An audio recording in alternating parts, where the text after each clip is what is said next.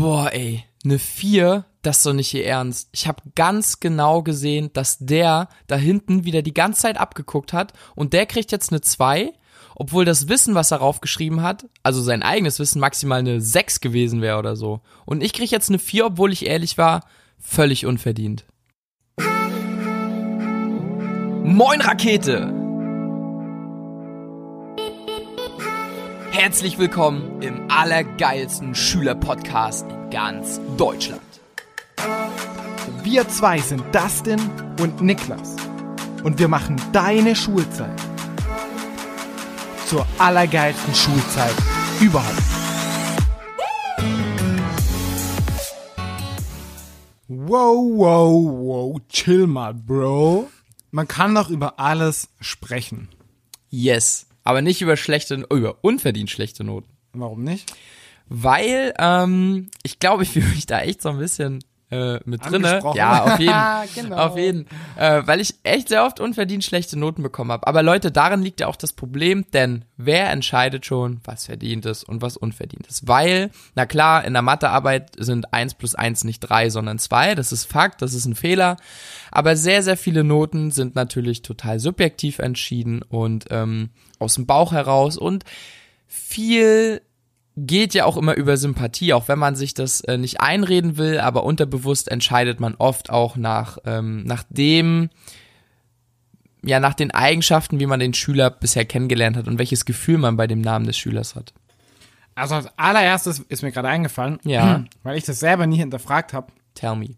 Tell als us. Schüler ist eigentlich so der erste Schritt oder was ich dir empfehlen würde, zu verstehen, dass die Note, die der Lehrer da drauf schreibt, wenn es sich nicht um ein Fach handelt wie Mathe oder Geschichte, wo es so Hard Facts gibt einfach, Boah, ich finde Geschichte, ja, Jahre und so schon, aber du kannst auch sehr viel zum Beispiel in Karikaturen interpretieren oder so. Bleiben wir mal bei Mathe. ja, wenn es sich ich nicht, weiß, was du ja meinst. genau, wenn es wenn es sich nicht um ein Fach wie Mathe handelt, dann entsteht deine Note immer durch eine subjektive Beurteilung des Lehrers.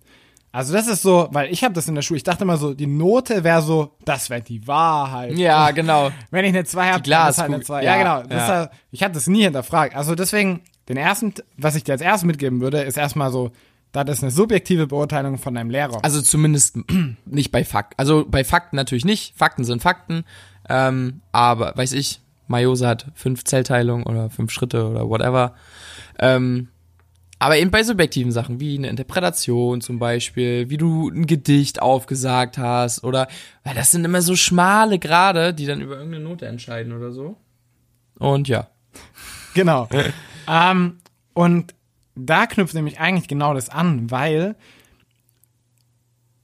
unverdient, wenn du jetzt das Gefühl hast, dass deine Note unverdient ist, dann geh einfach zu dem Lehrer hin. Also Also klatsch ihn so richtig weg.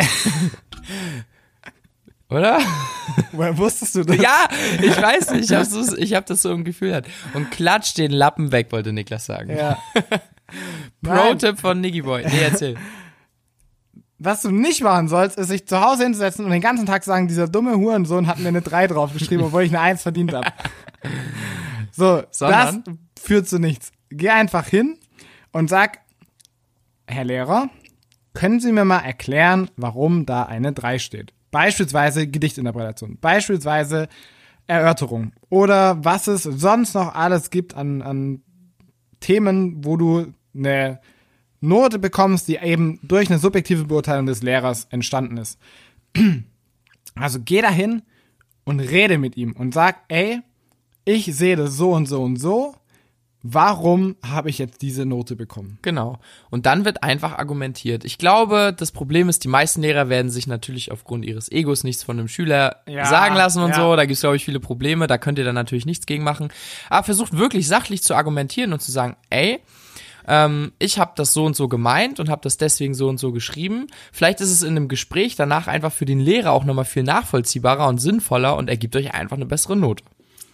Erstens kann die Möglichkeit sein, also Ja. würde ich sagen, besteht auf jeden Fall, dass, wenn der Lehrer die Größe hat und sagt, ey, er war da tatsächlich falsch oder Wenn der Lehrer einen großen hat. Ja. genau. Oder was der, was das, der, die Flipside von der Medaille ist, was auch Uh. richtig geil ist. Flipside. Yes, ich arbeite hier mit. Vocabulary. Yes. Hm? Das habe ich extra davor noch angeeignet mir. Krass, Alter, Ich mega habe geil. gegoogelt, bestes Podcast-Vokabular. Ja, Schülerpodcast, Genau. Englisch-Vokabular. Ja. Ja. ja. Also auf Deutsch die Kehrseite der Medaille ist, ähm, dass du verstehst, wie der Lehrer denkt und wenn du zum Beispiel das nächste Mal eine Erörterung schreibst, kannst du dem genau das auf den Tisch legen, was der hören will. Absolut. Ja. Ja, du kriegst dann geiles Feedback. Das heißt, so, weil, du, kriegst, genau. du kriegst quasi, wenn du ihn so fragst und wenn du jetzt nicht hingesagt, ey du Fotze, warum hast du mir die Note dahin geschrieben, sondern wenn du sagst, warum, warum habe ich diese Note bekommen? Ja, Ähm, oder wie setzt sich diese Note zusammen? wie, genau. Das Noch eine bessere genau, Frage. Genau. Ähm, dann erklärt dir der Lehrer das und dann kannst du nämlich, am besten schreibst du da mit und dann baust du die nächste Erörterung genauso auf und wenn de, und dann, wenn die dir dann wieder eine schlechte Note gibt, dann raucht's aber richtig im Karton, weil dann klatschst du dir den Zettel auf den Tisch und sagst, was ist hier falsch? Ich habe das genau so gemacht und dann kann die eigentlich auch nichts mehr Ja. machen. Genau, also das ist schon mal echt geil, weil du. Also spiel ne? das smart. Ja. Sei nicht so, so, äh, was nichts bringt, sondern wie gehst du smart daran? Du gehst hin, fragst, warum, wie setzt sich das zusammen, dann schreibst du dir die Sachen auf, machst es beim nächsten Mal besser und kriegst dann die geile Note. Also du, du fragst nicht, sondern du fragst, aber ansonsten ist dein Tipp geil. Nein, du fragst. Nee, mega. Also absolut, mach das, nutzt es so aus und ähm, ja, Aber man muss dazu sagen, ja, sag. du hast einfach kein nein, Rederecht. Nee, nee, ich muss alles, dazu sagen, ich kenne, also aus meiner alten Schule, da war einer, der hat immer nur Scheiße in die Arbeit geschrieben und hat dann zehn Stunden rumdiskutiert und dann so, dann ist halt auch Hopfen und Ja, Malz verloren. genau. Ich Wenn halt so nichts an der Arbeit drinsteht und du halt so rumdiskutierst. Also ich glaube, das geht jetzt schon an die, die entweder eigentlich immer gute Noten hatten und dann vielleicht mal einen rausgehauen haben, wo es nicht so gut war, oder wenn du wirklich als schlechter Schüler in deinem Lieblingsthema mal ordentlich einen rausgeballert hast. Ne? Also da muss natürlich auch schon ein bisschen Konsens hinterstehen und Substanz und nicht einfach, "Ey, ich will eine bessere Note. Muss da Konsens hinterstehen? Ach, weiß ich doch nicht.